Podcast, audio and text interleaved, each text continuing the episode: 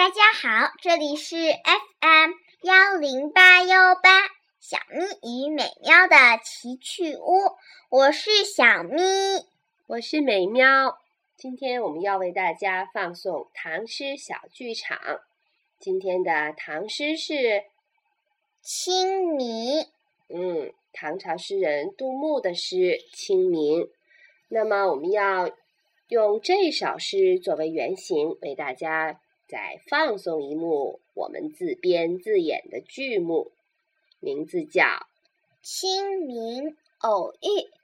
好，请小咪先为大家朗诵一下这首诗吧。《清明》唐·杜牧。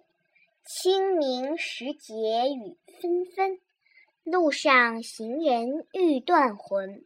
借问酒家何处有？牧童遥指杏花村。嗯，小牧童的手指头已经远远的指了出去了。好，下面请大家收听我们的唐诗小剧场《清明偶遇》。清明节，一条乡村的小路上，慢悠悠的走过来一个人，他叫杜牧，是晚唐时期一位著名的诗人。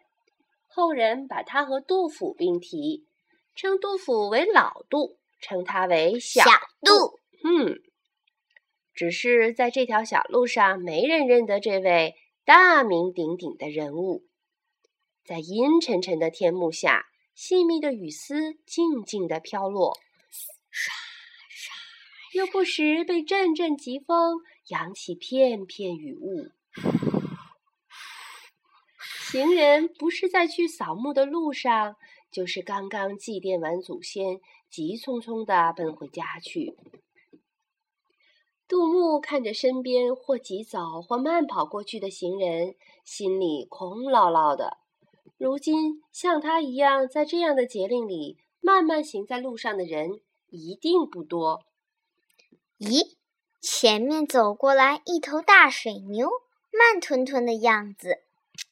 倒很像他的知己，牛背上坐着一个小孩儿，也是不紧不慢的。杜牧喊道：“娃娃，先生叫我吗？”“是啊，下雨了，你怎么不着急回家？”“我的牛儿不着急回家啊。”“敢问先生怎么不着急回家？”小牧童的一句话问到了杜牧的心里，不仅让他的心。蓦的一紧，我我我不是这里的人呐，我在这儿没有家。先生，别难过了，您是清明节不能回家祭拜，想家了吧？这雨天湿了衣裳，心情的确不会太好。不过有家，心里牵挂着家人。不就是件幸福的事儿吗？杜牧心下一动，听了小牧童的这一番话，顿时振奋了精神。在这春寒料峭的时节，纷纷洒洒的雨丝风片之中，远处的杏花已经红了大片了。娃娃，这附近有酒家吗？牧童用自己的小手遥遥的指向那片杏花。有啊，您看见前面那片红红的杏花林了没有？再往前走，您就能看见酒家挂的酒幌子了。这可是咱们这儿最好的酒家呢。嗯，杏花春雨的路上，杜牧辞别了牧童，大踏步的向酒肆走去。瞧，这就是我们为大家放送的唐诗小剧场《清明偶遇》。那么，嗯，我很爱喝酒。嗯哼哼哼，是呀，据说他是一个嗜酒如命的人呢。嗯，好吧，现在让我们再为大家朗诵一下这首诗。希望你在听了诗的朗诵，听了我们的小剧目之后。也能记住这首诗，把它背给爸爸妈妈们听吧，好吗？